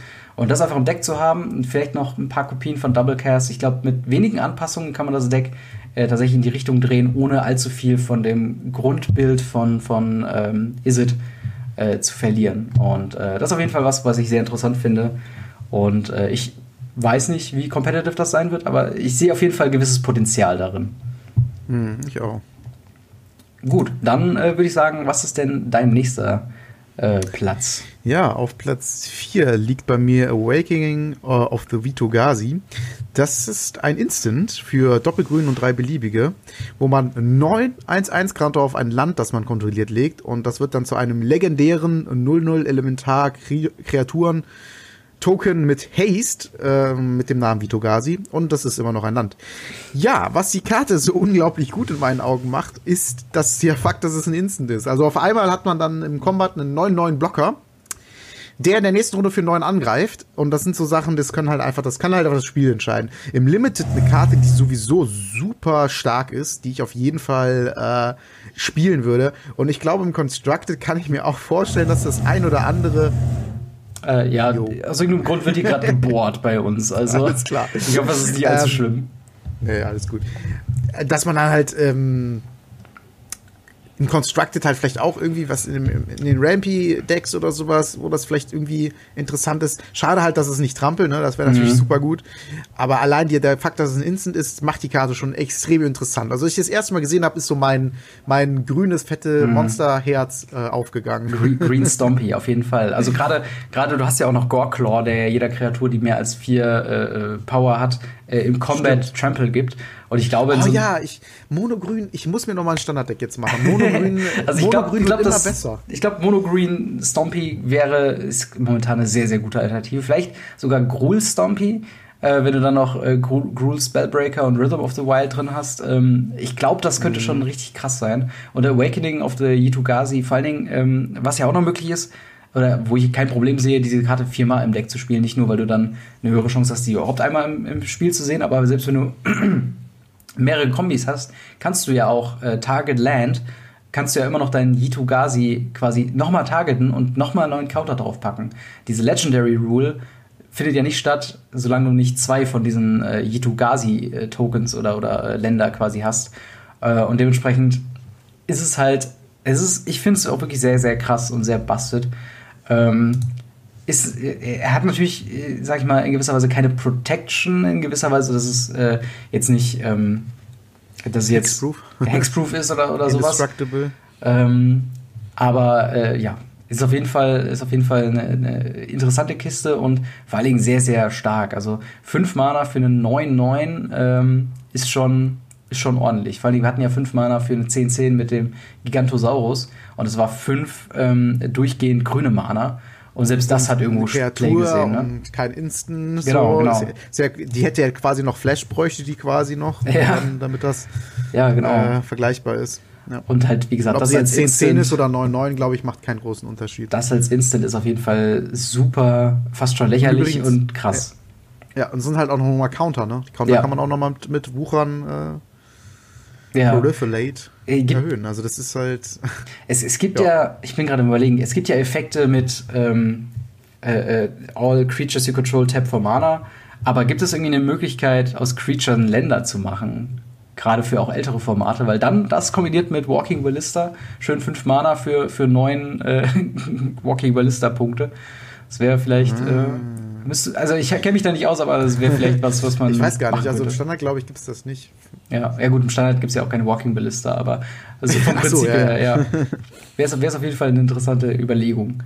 So, äh, jetzt kommen wir zu einem Punkt, wo ich ein bisschen äh, gecheatet habe. Und zwar habe ich jetzt äh, an dieser Position zwei Karten, äh, beziehungsweise mehr oder weniger drei Karten, die halt einfach gut zusammenpassen und halt ein Deck darstellen, äh, was vielleicht interessant sein könnte. Und zwar fangen wir an mit, äh, ich habe mich letzte Woche beschwert, dass wir noch keinen krassen Engel hatten. Jetzt haben wir für äh, drei Mana, ein rotes, äh, zwei weißes, Feather the Redeemed, eine Legendary Creature Angel, äh, mit Flying und dem Text Whenever you cast an instant or sorcery spell that targets a creature you control, exile that card instead of putting it into your grave graveyard as it resolves. Um, if you do, return it to your hand at the beginning of your next end step. Dazu passend habe ich mir. Auf the next end step sogar, das heißt sogar im gegnerischen end step, falls du Star castest. Ja, genau. Und ähm, genau, mein, mein, äh, der, der nächste, äh, die nächste Karte, die quasi in dieses äh, reinpasst, ist 10th äh, District Legionnaire. Ein rotes, ein weißes äh, Creature Human Soldier mit Haste. Whenever you cast a spell that targets 10th District Legionnaire, put a 1-1 counter on 10th District Legionnaire, then scry 1. Und das packt man dann noch zusammen mit äh, Samut Spirit, ein, äh, ein Instant für ein rotes Target Creature you control. Uh, target Creature gets plus 2 plus 1 gains Haste until end of turn, scry 1. Ähm, das Deck, was dahinter steht, ist quasi ein, äh, ein, ein Combat-Trick-Deck äh, in Kombination halt mit Feather und 10th, äh, 10th, Legion, äh, 10th District Legionnaire. Ähm, weil die äh, beide wollen in gewisser Weise, dass du auf deine Kreaturen äh, Combat Tricks anwendest. Ähm, oder halt Auras würde ja auch in diesem also würde ja auch funktionieren. Mir fallen damit nur gerade keine wirklichen guten Auras äh, ein, die es momentan im Standard gibt. Also, also nichts, was jetzt übermäßig busted wäre, was Standard-Playable ist. Ich glaube aber, dass gerade Samut Spirit ähm, tatsächlich eine Instant ja, gut, sein aber beim Feather muss man natürlich darauf achten, dass da nur Instant und Sorcery gelten. Ne? Bitte was? Achso, ja, stimmt, Nein. stimmt, ja. Instant or Sorcery, da hast du recht. Also ähm, beim Test District ist es aber kein Problem. Genau. Ähm, und äh, was wir auch noch haben, ist dieser äh, Boros äh, Double Strike-Typ, ähm, der quasi Double Strike, äh, Lifelink und, und noch irgendwas hat. Also Wachsamkeit oder sowas? Und, und Wachsamkeit. Der 1-1er meinst du, ne? Ja, ja, genau, der für zwei Mana 1-1er. Ja. Und ich glaube schon, dass du so ein, so ein Boros Combat Trick Deck bauen könntest, gerade mit Feather, was, was sie quasi, also zum die Karten einen, alle wiedergibt, ne? Genau, die Karten alle wiedergibt. Das heißt, du hast äh, immer wieder quasi eine volle Hand, solange äh, du Feather auf dem Feld hast, beziehungsweise äh, solange der Effekt von Feather gilt. Äh, und wenn du dann noch zusätzliches Value kriegst von 10th District Legionnaire äh, und halt eben wieder scryen kannst, was du ja auch mit Summon Sprint machen kannst, ähm, hast du, glaube ich, so eine, so eine nicht nur ähm, Card Selection in gewisser Weise, sondern auch unfassbar viel Schaden und ähm, ja, einfach generell äh, ein Deck, was ich mir sehr gut vorstellen kann, was sehr schnell außer Kontrolle geraten kann. Ähm, wo es nicht so gut reinpasst, äh, da bin ich natürlich als äh, Mardu äh, Angels Player ein bisschen, äh, bisschen traurig drum. Äh, Feather lässt sich nicht so leicht integrieren äh, oder so effektiv integrieren in das aktuelle ähm, Mardu Engel Deck von mir. da es nicht, ähm, also ich habe halt keine Pump Spells oder keine Sorcery Spells, wo ich sagen kann, ähm, die auch noch targeten. Das heißt, sowas wie Unbreakable Formation würde auch nicht gelten. Ähm, es muss halt wirklich schon ein, ein One-Target Pump Spell sein. Und, ähm, aber ich glaube halt, wir kriegen jetzt in dem neuen Set einige Pump Spells. Äh, dein, ähm, was wir am Anfang hatten, das äh, Domrys Ambush wäre ja zum Beispiel auch was, was da drunter passen würde. Äh, gut, passt von den Farben nicht so hundertprozentig, aber ließe sich vielleicht auch ein bisschen hinschießen. Genau, kriegt man hin. Ähm, und ja, wenn man dann mit diesem neuen Blickwinkel auf dieses Deck quasi blickt, was wir alles für Pump Spells haben, glaube ich, kann man das schon so ein bisschen äh, äh, ausdehnen und vielleicht sogar einen kompetitiven Rahmen schaffen. Also, wie gesagt. Ja, habe ich auch tatsächlich im äh, Spoiler-Video viel drüber geredet, dass auch so dieses Pump-Zeugs äh, auf jeden Fall sehr interessant ist und auch viel Support in letzter Zeit halt bekommt dadurch und da ich mir gut vorstellen kann, dass da Decks halt gebaut drum werden. Also das kann ich mir sehr, sehr gut vorstellen. Ja. Vor allen Dingen im nicht also vor allen Dingen und auf nicht vor allen Dingen, sondern auf jeden Fall im nicht Tier One Bereich. Also ja. wenn, sagen wir mal, Friday Night Magic mich mal sich ein Deck, was nicht irgendwie 300 Euro kostet, zusammenstellen möchte, ähm, kann ich mir gut vorstellen, dass das auf jeden Fall eins der ersten Wahl äh, ist von mhm. Leuten. Und eventuell, je nachdem, was noch so rauskommt, kann das auch definitiv ein Top Tier One Deck werden. Ja, also ich bin, äh, bin jeden Fall äh, gespannt, ähm, äh, ob das was, ob das ein Deck ist, was werden kann, ist so ein bisschen auch mein, meine Wunschvorstellung, äh, ähnlich wie das äh, äh, Aristokratendeck, was ich ja schon seit mehreren Wochen bewerbe. Ähm, ich hoffe, dass da was bei rumkommt, ähm, denn ja, diese, diese neue Richtung von Boros, die sie jetzt in diesem Set gehen, gefällt mir auf jeden Fall sehr gut und könnte äh, ja sehr, sehr gut werden. Äh, noch ein kleiner Fun-Fact zum äh, 10th District Legionär ist: äh, Erinnerst du dich noch an Gilden von Ravnica? Da gab es, glaube ich, ein 10th District ähm, Vanguard äh, oder mhm. äh, noch ein 10th District. Ähm, bei, bei Gilden von Ravnica gab es auch noch eine 10th District äh, äh, Geschichte irgendwie, also noch eine weitere Kreatur. Und ich habe aber bei Reddit auf jeden Fall gesehen, dass äh, quasi diese drei Karten mit jetzt auch mit 10th District Legionär quasi eine Figur einführt, die im Flavortext erwähnt wird, und zwar äh, Mileva, die quasi in diesen drei Sets immer wieder aufgestiegen ist, quasi von diesem äh, mhm. einfachen Soldaten zu einem Guardian, zu einem Legionär. Und äh, weil die halt auch alle äh, immer Commons sind und äh, so weiter und so fort. Äh, fand ich einfach ganz nett, weil sie auch im Artwork relativ ähnlich aussehen, dass sie sich quasi immer so immer weiter schön hochgearbeitet hat und jetzt äh, uns über drei Sets direkt hintereinander, zumindest im Limited, auch immer wieder gut, ähm, gut aushelfen. Und er hat jetzt ja, äh, auch im Wolf Sparkly auftaucht. Also wieder einer dieser Geschichten, ähnlich wie Nahib, ähm, wo halt Charaktere, die man schon vorher kennt, in gewisser Weise zurückkommt oder man sich zumindest Spaß draus machen kann, zu schauen, ähm, ja, woher die kommen und, und wie sie sich entwickelt haben. Fand ich auf jeden Fall ganz witzig. Gut, dann äh, ja, dein äh, Punkt 3. Äh, oh, ich sehe schon. eine, eine sehr gute äh, Wahl. Ja, was, äh, was kannst du uns dazu erzählen? Ja, mein äh, Platz 3, ja, mhm. ist das äh, Massacre Girl. Das hat, äh, kostet drei beliebige und doppelschwarz für eine 4-4-Kreatur mit Menace. Mhm. Äh, ist legendär. Das heißt, die Karte hat schon ziemlich viele Einschränkungen. Das heißt, der Effekt müsste ja schon recht gut sein. Und ich finde ihn auch ziemlich gut. Definitiv. Denn äh, wenn sie das Spielfeld betritt, kriegt jede andere Kreatur minus eins minus eins bis zum Ende des Zuges. Außerdem, wenn jede Kreatur diese Runde sterben würde, kriegt wiederum jede andere Kreatur außer das Massacre Girl minus eins minus eins bis zum Ende des Zuges. Und das ist eine Karte, wer sich mit Hearthstone auskennt, ist so ähnlich wie äh, die Weil, glaube ich, heißt die wo quasi ja. die Karte allen einen Schaden macht. Und immer wenn dabei jemand stirbt, macht sie wieder einen Schaden. Das heißt, letzten Endes ist es halt so, dass wenn du die Karte legst und eine Kreatur mit 1 hinten, eine mit 2, eine mit 3, eine mit 4 hinten, die werden alle sterben. Hm. Denn das triggert sich halt immer weiter. Und genauso ist es, wenn du danach dann quasi noch in den Kampf gehst oder irgendwie sowas, ähm, und dann da noch mal jemand stirbt, dann geht das Ganze wieder von vorne los. Das heißt, äh, solange du quasi eine Kette machen kannst, kannst du damit das komplette Board wipen und hast selber noch eine 4-4 Menace Kreatur liegen für 5 und darum dafür ist es schon wieder ziemlich gut. Man muss so ein bisschen was äh, ein kleines Setup dafür erstellen, mhm. aber ähm, dann kann man wirklich dafür sorgen, dass quasi das Feld leer ist und du selber eine 4-4 Kreatur mit Menace liegen hast, was ziemlich gut ist für 5 Mana. Definitiv. Und was natürlich auch immer gut ist, ist zum Beispiel gegen Tokens, die sterben ja sowieso. Also ähm, das ist insgesamt eine ziemlich gute Karte, die, glaube ich, für interessante ähm, Plays sorgen wird. Und ich glaube, dass die auch im Constructed ihren Platz finden wird. Definitiv. Also ich kann es mir sehr gut vorstellen im Sideboard von äh, Esper Control. Einfach nur als, wenn man merkt, okay, man ist gegen ein Celestia Tokens Bild oder gegen White Weenies oder gegen äh, Low to the Ground Aggro Decks ähm, das kommt dann auf jeden Fall rein, weil äh, selbst wenn du dann irgendwann einen Chain Whirler oder äh, auch einen, einen Benalish Marshall irgendwann drin hast, dadurch, dass so viele Kreaturen nur ein Leben haben, äh, hast du ja, du hast ja quasi nochmal einen gepumpten Chain Whirler in gewisser Weise in Asaka Girl. Und äh, wenn du den halt später dann ausspielen kannst äh, und du halt wirklich diese Kette einmal zum Laufen kriegst, äh, dann ist das auf jeden Fall äh, absolut krass. Ähm, ich, ich muss sagen, vom, vom Flavor her und auch vom Art Design her, äh, der mir, erinnert sie mich ein bisschen an eine gewisse Figur aus Game of Thrones. Ähm, die, die Leute, die die Serie verfolgt haben, wissen, glaube ich, was ich meine. Ähm, aber äh, also finde ich daher auch richtig, richtig ähm, cool. Und es ist, glaube ich, auch eine Karte, die in vorigen Ravnica-Sets immer nur im Flavortext mal aufgeführt wurde und jetzt zum allerersten Mal äh, so richtig mit dabei ist. Ähm, und äh, was man auch noch sagen kann, man kann sich diese, diese Kette ja auch irgendwie selbst äh, herstellen. Das heißt, sagen wir genau. mal, du bist in Mono Black, Mono Black Aggro, das ist so dein, dein, äh, dein, dein Curve.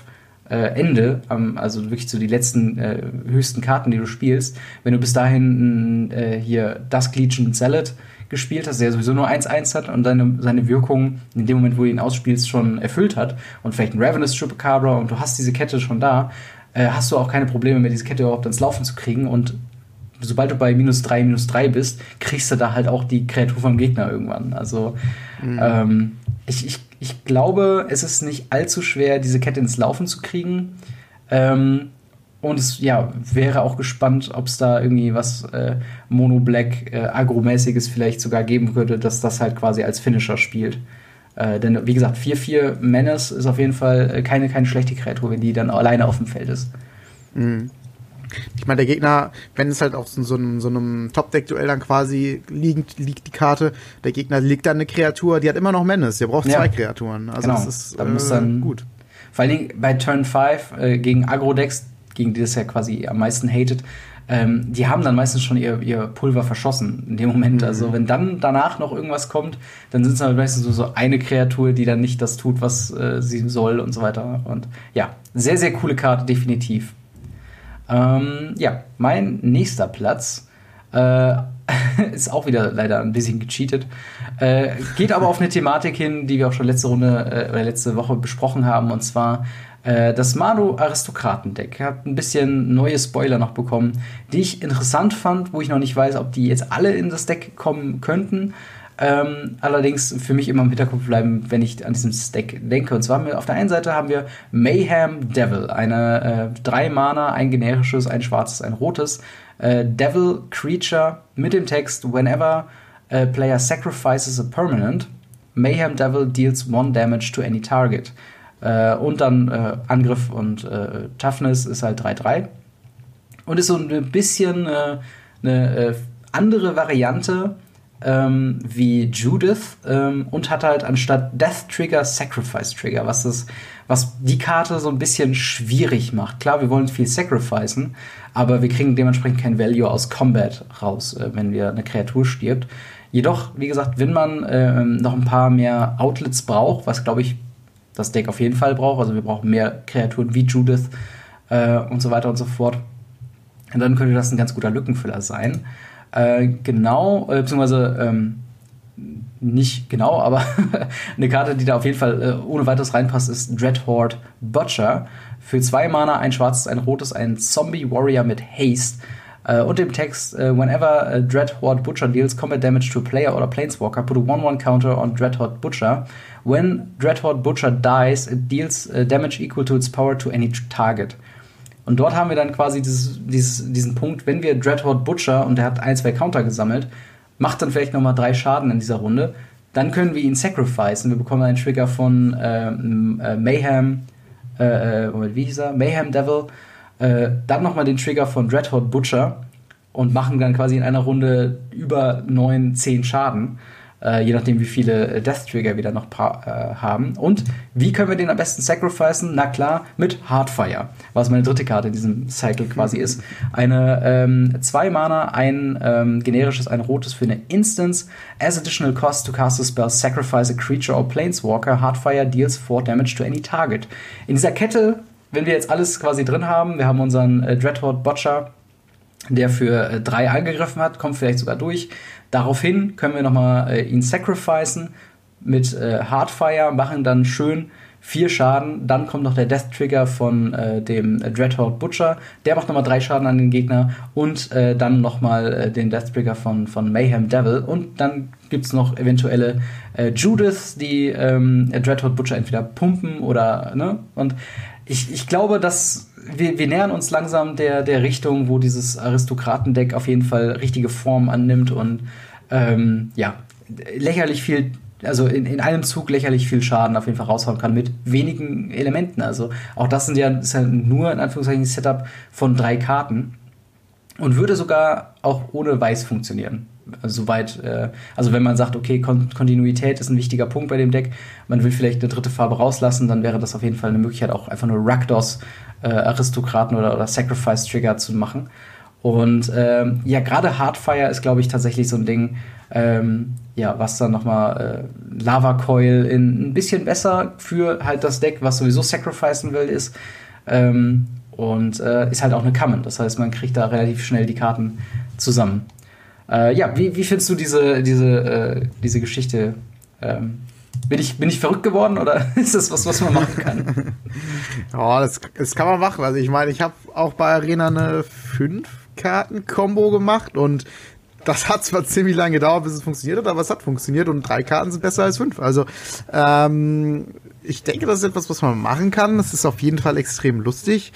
Ich glaube, dass gerade diese Win-Condition wahrscheinlich dann in dem Deck eher weniger zum Tragen kommt, mhm. aber doch etwas, äh, also vor allen Dingen weniger als One-Turn-Killed oder sowas, aber doch etwas, was, wie du schon sagst, viel Schaden in einer Runde machen kann und dann dazu beiträgt, dass du gewinnst. Und dementsprechend kann ich mir gut vorstellen, dass es da Leute gibt, die das spielen wollen, ja, definitiv. Ja, also ich, das ist ich, auf jeden Fall lustig. Ich bin definitiv jemand, der das spielen möchte und äh, das, das baut sich halt immer weiter zusammen, weil wir haben ja so Sachen wie Fanatical Firebrand, Haunted Witness, wo du halt sowieso, wenn die irgendwie das Spiel verlassen, ist es dir sowieso egal, weil die meistens noch irgendwas darüber hinaus machen und äh, das ist halt einfach das, ich, ich hoffe, das Deck wird gespielt und äh, ist auch ein gutes Deck. Das äh, würde ich mir sehr, sehr wünschen. Ähm, aber ja, Soweit äh, zu meinen Aristokratenwünschen Teil 2. Vielleicht nächste Woche dann noch mal mehr dazu, aber äh, ja. Dann, äh, was ist denn dein Platz Nummer 2? Platz Nummer 2 ist die gute Neo-Form. Die Karte ist jetzt auch schon ein bisschen länger gespoilt. Mhm. Äh, und zwar ist, kostet die ein grünes und ein blaues für ein Sorcery. Und man muss auch eine Kreatur opfern, um die Karte zu casten. Also auch etwas, was man eventuell zwar nicht ganz in den Farben, aber ins Aristokratendeck packen könnte. Mhm. Ähm, danach kann man seine Bibliothek nach einer Kreaturenkarte mit Converted Mana Cost gleich plus eins äh, zur, also ja im Vergleich zur geopferten Kreatur sich raussucht und äh, die dann auf dem, aufs Spielfeld bringen mit einem zusätzlichen 1-1-Counter und dann kann man äh, die Bibliothek, also dann muss man die Bibliothek mischen.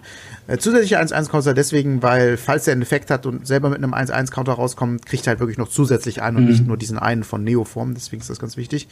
Ähm, das ist ziemlich cool, weil das hier eine Kreatur raussuchen kann, äh, die, äh, die bringt ja quasi eine Upside im Sinne von, du opferst eine Kreatur, die ihren Job schon erfüllt hat und kriegst äh, eine bessere dafür. Die kommt zusätzlich noch mit einem 1-1-Counter raus. Dieser 1-1-Counter ist wieder gut für das Wucherungsthema, das RAM-Thema mhm. und ähm, das ist insgesamt, wie gesagt, schon ziemlich interessant. Vor allen Dingen, wenn man sich dann auch sowas wie diese, diese Druiden mit raussucht, die, wenn sie eine Marke hat, für drei Mana tappen ja. kann und sowas. Incubation also, Druid. Da, Genau, da sind auf jeden Fall Dinge mit möglich, die sind sehr cool und dementsprechend eine Karte, die, die ich glaube ich, wie ich denke, sehr, sehr viel ähm, mit probiert werden wird, dass uns Constructed wirklich Gewinn bringt, in Tier 1 Decks einzubauen. Ja. Und eine Kombo zum Beispiel, die ich einfach nur lustig finde, ist zum Beispiel so ein Lanover-Elfen, den du vielleicht dann irgendwie nicht mehr brauchst oder irgendeine andere Ein-Mana-Kreatur opferst du und suchst dir damit den Fibbel draus, mhm. der dann äh, als Zwei-Zweier-Kreatur aus der Bibliothek kommt und dir de dementsprechend zwei Karten zieht, wenn er reinkommt. Auch value-mäßig richtig ja. gut. Und ähm, ja, also wie gesagt, es sind viele Dinge damit möglich und ich glaube, viele Leute versuchen sich da etwas zusammenzustellen für. Ja, definitiv. Also gerade, ähm, wir haben ja auch immer noch die Karte äh, drin, äh, Simic Ascendancy, die 20 oder, oder 10 Counter haben will. Und äh, das geht natürlich auch in die Richtung, ähm, das zu erfüllen. Und tatsächlich ähm, auch da, ach übrigens, das wollte ich auch noch sagen, zu äh, Awakening of the Vitu-Gazi, wenn man dieses Deck verfolgt, du hast direkt in einem Spell neuen Counter, die du bekommst, sondern halt wirklich nur die 10 oder 20 was ist zu erreichen. Das ist bestimmt der Grund, warum die nicht 10 gemacht haben. Ja, das, das kann gut sein. Weil das, das so ein zwei Karten Kombo wäre, wo die gesagt haben so nee. Genau. Ähm, zwei Karten instant. Ja.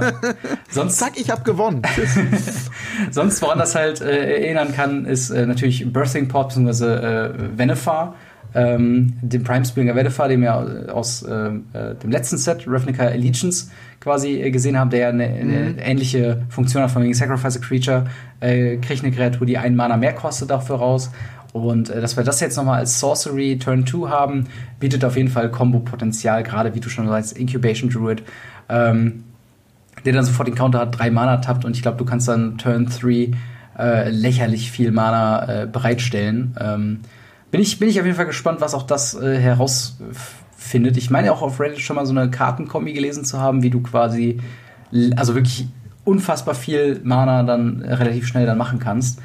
Ähm, und dann auch damit eine Win-Condition relativ schnell hast. Bin ich gespannt. Vielleicht bekommen wir ja hier Combo-Standard, wenn das hier so weitergeht. Boah, also, das finde ich richtig lustig. Einfach nur äh, alle versuchen ihr Combo-Ding durchzuziehen. Ähm, Diesmal, äh, mein, mein nächster Punkt 2 ist diesmal mal nicht gecheatet. mal ganz, ganz eine reguläre Karte, die ich einfach finde, ist, ähm, ja, ist, ist einfach, ist einfach grundlegend eine gute Karte. Und zwar ist es Äh, Tolsimir, A Friend to Wolves. Ähm, ja, sehr cool. Karte. Eine 5 Mana, zwei generische, zwei grüne, ein weiße Legendary Elf Scout, der mit dem Text hat, also erstmal 3-3 noch hat und den Text hat, When uh, Tolsimir, friend to wolves, enter the battlefield, create Voja, friend to elves. Uh, legendary 3-3 green and white wolf creature token. Whenever a, crow, uh, whenever a wolf enters the battlefield under your control, you gain 3 life and that creature fights up to one target creature you don't control. Und da haben wir wieder... May, May sogar, May. May. Oh, stimmt, ja. Ja, das ist wichtig. Es ist eine super Karte. Ja, erzähl weiter. And, Moment, wo, wo, wo liest du das, May? Ach so. And you may have that creature fight up to one target ah, creature. Ich sehe gerade, ich habe bei, äh, bei Mythic Spoiler habe ich den, den Text, der quasi daneben formuliert wurde, nur gelesen und gar nicht den Kartentext auf der Karte gesehen. Und stimmt, da steht May in dem, in dem äh, Mythic Spoiler-Text nicht. Oh ja, böse, stimmt, hast du recht. Böse, böse Mythic-Spoiler, was soll der Scheiß denn? Ähm, ja, das ist echt wichtig. Ja, und äh, also was du dann am Ende bekommst, sind zwei Kreaturen, die insgesamt eine Power von 6-6 haben. Du hast äh, ein Regain, du kriegst drei Leben. Du, wenn du es richtig anstellst, kannst du den Wolf ähm, sogar äh, ja, ist es quasi noch ein Removal-Spell, also auch nur ein Mana über einen Ravenous Chupacabra, der deutlich mehr Value bringt, also dieser Tolsimir. Der einzige, der einzige Downside, die ich, äh, dazu sehe, ist, dass es nicht so viel, also das, das, das bietet sich jetzt nicht an für unbedingt ein Deck um Wölfe. Einfach nur, weil wir keine, keine, keine Wolfsgeschichte haben. Ich habe die Hoffnung, haben. das kommt im nächsten Set oder im übernächsten Set. Das kann dass sein. Die Karte noch, dass die Karte noch äh, auf einmal wieder so sagt, oh ja, Wölfe. Vielleicht geht's ja noch mal so irgendwie nach Innistrad oder irgendwie so, so in, in, sagen wir mal, vielleicht sogar eine, ein vier Sets. Hm. Da ist das ja immer noch drinne. Ja. Ähm, das fände ich auf jeden Fall echt lustig. Also, also was wir haben, ist dieser Planeswalker, der quasi genau. on-Curve direkt danach kommt, der Wölfe produziert, aber äh, leider auch dieser, ähm, dieser, dieser äh, ähm, Planeswalker, der Mu Yang Yi oder was, äh, der kreiert ja auch einen Token, aber das ist leider ein Hound. Schade. Mhm. Wenn das ein Wolf wäre, wäre das richtig geil. Ähm, aber ich, äh, es ist eine grundsolide Karte, die dir super viel Value bringt für 5 Mana. Ähm, man muss natürlich gucken, in welchen Decks will man das spielen. Ähm, Celestia Beat würde sich ja eher anbieten für so Token-Builds, wo das nicht so hundertprozentig reinpasst. Vielleicht kann man es drehen auf dieses Wolf-Ding. Äh, wir haben ähm, wir haben ja auch noch in äh, äh hier in, in ähm, Blau aus äh, Ixalan Adaptive irgendwas, wo du quasi allen deinen Kreaturen einen Wolf, äh, einen, einen Creature-Type geben kannst. Ähm, Stimmt, damit ja. könnte man vielleicht versuchen, das so ein bisschen zu brechen, aber selbst ohne das hast du im schlechtesten Fall für 5 Mana zwei Kreaturen, die zusammen 6-6 haben und du hast drei Leben gegaint. Also, äh, und dann nochmal im, äh, im, im besten Fall hast du ein, ja, 4 for 1, also eine Karte, die dir vier Karten Advantage bringt über den Gegner einfach nur, also wenn du in den Farben sowieso bist, ist, glaube ich, was, was sich einfach nur anbietet. Ähm, ich hm. würde es mir sogar vorstellen können, Celestia Elves, wenn äh, das ein Deck ist, ist quasi so äh, nicht unbedingt ein Finisher, aber halt wirklich einfach eine, eine solide, äh, ein solides Ende für deine Kurve quasi darstellt und du einfach dadurch äh, nochmal, gerade wenn du schon ein sehr ausgebautes Board hast, einfach relativ schnell ähm, auch das dann beenden kannst, wenn du dann noch einen lästigen Blocker äh, fighten kannst und halt äh, gegen Agro-Decks ein bisschen live gehen kannst. Also ich sehe da auf jeden Fall großes Potenzial in der Karte und, und finde einfach, einfach nur vom Runterlesen ist es eine lächerlich starke Karte. Und ähm, ja, finde ich, find ich super. Ja, super Ding. Coole Karte. Dann kommen wir auch schon zu deinem Platz 1. Ähm, genau. Genau. Und heute mein Platz 1 ist der gute Krenko, mhm. Street Kingpin eine Karte, die sehr, sehr, sehr viel Potenzial mit sich bringt. Das kostet drei Mana, zwei beliebige und ein rotes für einen 1-2 legendären Goblin. Und wenn der angreift, kriegst du einen 1-1-Counter auf ihn mhm. und kreierst dann so viele 1-1 rote Goblin-Kreaturen-Token, wie die Power vom Krenko ist. Und das ist ziemlich gut, denn ähm, die Karte bietet sich äh, sehr, sehr, sehr stark für irgendwelche ähm, Pumpdecks an. Das ist auch so was, wo ich das äh, besprochen habe. Denn wenn man die Karte natürlich vorher noch irgendwie plus vier plus vier gibt oder irgendwie sowas, mhm. machst du dementsprechend nicht äh, zwei Tokens, sondern sechs Tokens. Mhm für einen Angriff. Und äh, wieder bedient es dieses, dieses Wuchern, es kommt mit dem 1-1-Counter, es bedient wieder äh, dieses, dieses Ram-Thema mit den 1-1-Countern, äh, falls das denn ein Ding sein wird. Und es bietet halt, wie gesagt, viel Potenzial. Wenn man die Kreatur liegen bleibt und einmal zum Angriff kommt, hast du mindestens nochmal 2-1-1 äh, Token. Das Einzige, was die Karte nochmal so ein bisschen eine Downside gibt, ist, dass sie quasi drei Mana kostet, nicht zwei. Mhm. Oder andersrum für drei Mana nicht vorne halt erstmal nur eine Eins hat, beziehungsweise wenn sie angreift, dann halt eine zwei. Denn in Runde drei, wenn die dann halt angreift, hat sie erstmal nur zwei. Das heißt, dann ist normalerweise hat der Gegner da schon was Besseres liegen. Das heißt, da muss man gucken, dass man entweder das vom Gegner wegkriegt mhm. oder den Krenko halt pumpt. Aber das ist, ist eigentlich das äh, Hauptziel, glaube ich, den Krenko zu pumpen, um ihn äh, dazu zu bringen, ganz viele Tokens zu produzieren. Und ich kann mir gut vorstellen, dass damit auch irgendwie eine Combo ähm, stattfindet, zum Beispiel mit diesem ganzen Token-Outlet, mit der einen Karte, die wir das letzte Mal besprochen haben, die drained immer, wenn eine Kreatur stirbt, sogar wenn ja. ein Token stirbt. Ich kann mir gut vorstellen, dass es verschiedene Decks halt gibt, wo dieser Krenko gut reinpasst und auch wieder eine Karte, wo Leute, glaube ich, versuchen werden, die in den Decks einzubauen, weil die Karte von sich aus einfach viel, viel Value mitbringt.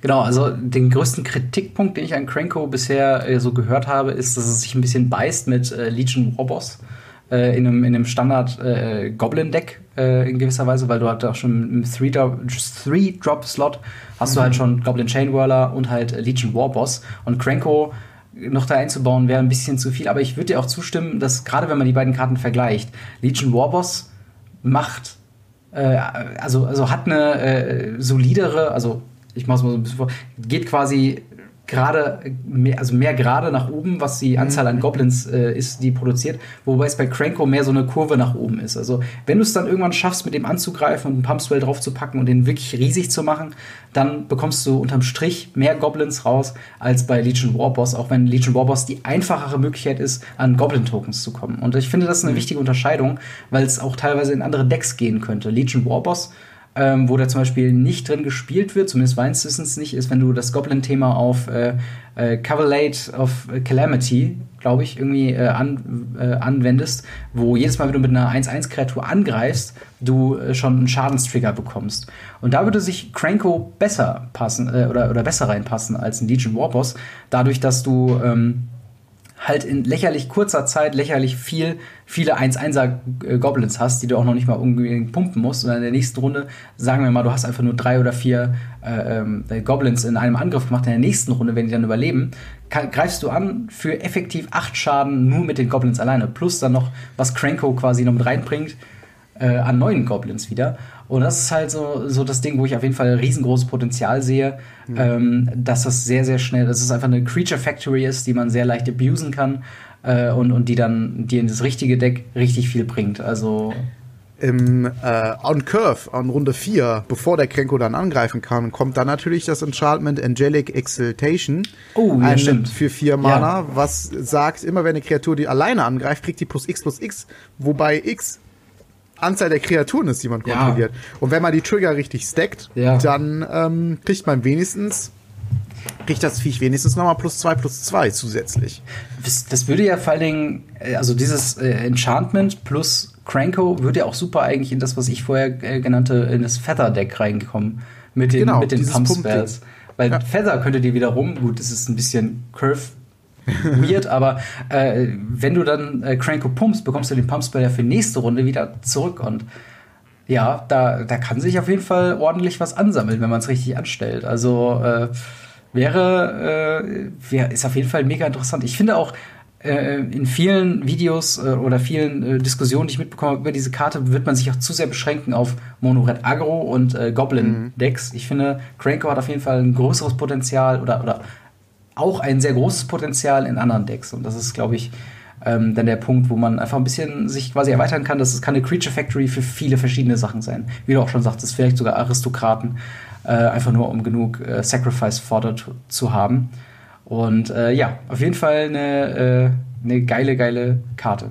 Ja, gefällt mir sehr gut. Ich mag sowieso Goblin Sub-Themes, ist ja auch ein Deck, was ich seit mehreren Sets mit mir rumschleppe. Gute Sache.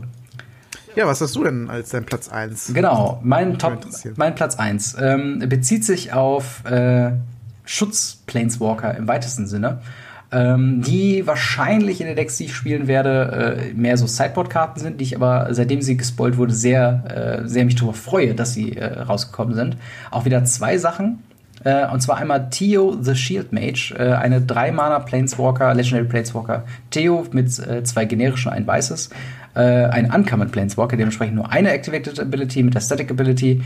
You have Hexproof, also du kannst nicht, ne, als, du kannst kein Target sein von Spells oder Abilities, opponent controls. Und dann einer Minusfähigkeit, create a Zero, Three White Wall Creature Token with Defender. Der zweite Planeswalker, den ich daran anschließen würde, passenderweise auch auf der Kurve, ist The Wanderer für vier Mana. Ähm, und zwar drei äh, generische, ein weißes Legendary Planeswalker. Wissen wir nicht. Mysterium, was das für ein Planeswalker mhm. quasi dahinter ist. Äh, mit dem Text Prevent all non-combat damage that would be dealt to you or other permanents you control. Mit der Minus-Ability, also minus 2, Exile Target Creature with Power 4 or greater. Ähm, beide Karten ähm, würden sich bei mir tatsächlich auch anbieten für, für das, für das Engel-Deck, würde sich natürlich auch in jedem weißen Deck auch anbieten.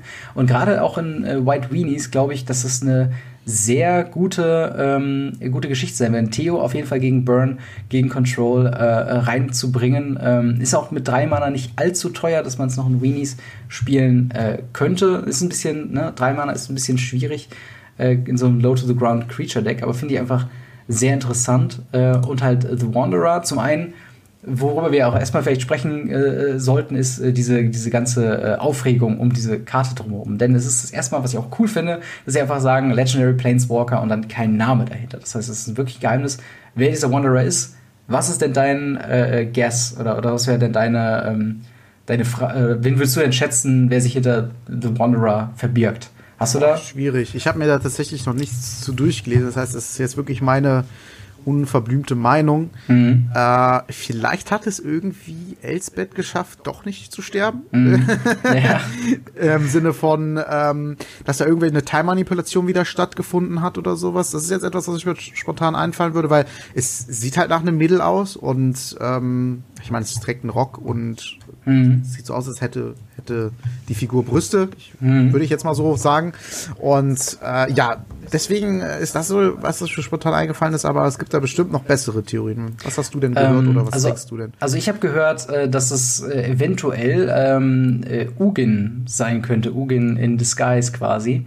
Ähm, uh. Da ich bin da auch für der Story nicht so ganz hinterher, aber ich fand die Theorie irgendwie ganz geil, dass halt The Wanderer äh, dadurch, dass es halt auch Prevent und Exile-Effekte hat, was ja so ein bisschen, ne, man, man will so ein bisschen den, den Schaden von Bolas so ein äh, oder, oder äh, halt ein, wie soll man sagen, äh, eindämmen.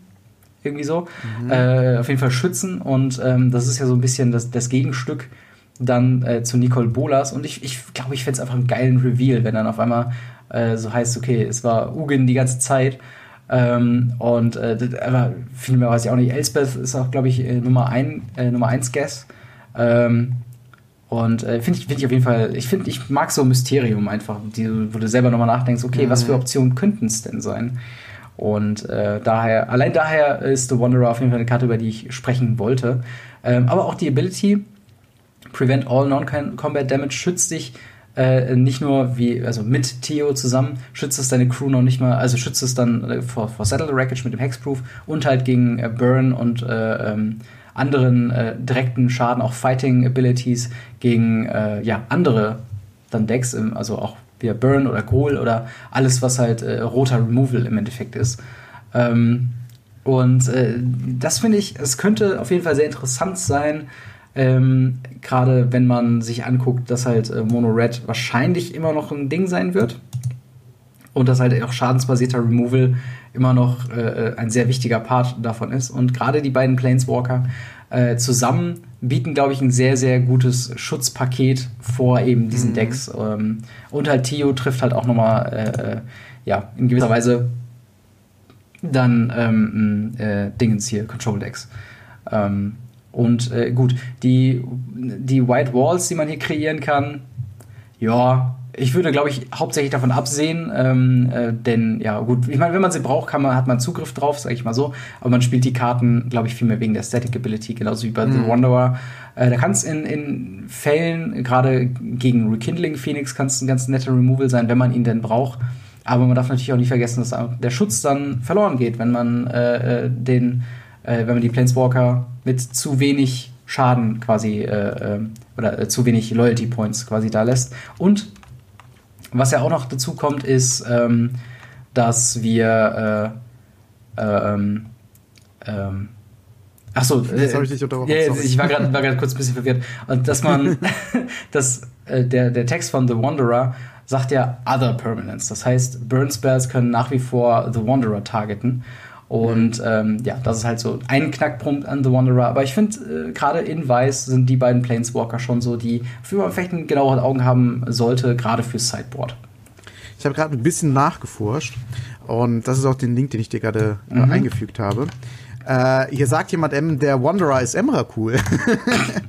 Wie genau okay. Äh, der darauf kommt, ich, ich, ich kann dieses, die, die Geschichte, diesen Link tun wir auf jeden Fall auch mal in, ähm, in die Videobeschreibung. Ja. Ich weiß jetzt nicht ganz genau, ähm, warum die Figur im Hintergrund Emrakul ist. Da gibt es wahrscheinlich dann irgend so einen Plot.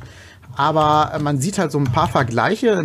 Ich versuche das jetzt mal ganz kurz bildlich äh, zu erklären. Das ist eine Steinstatue, ein, eine Art Engel, die zwei Schwerter in der Hand hält, mhm. auch mit einem, ähm, einer Kapuze auf dem Kopf, äh, so eine ähnliche Rüstungsstück auf der einen Seite wie der Wanderer und auf der anderen Seite das Cape, auch wieder Wanderer und äh, hat halt wie gesagt so Federn und dieses dieser Rock von von dem Wanderer hat ja auch ein Federdesign.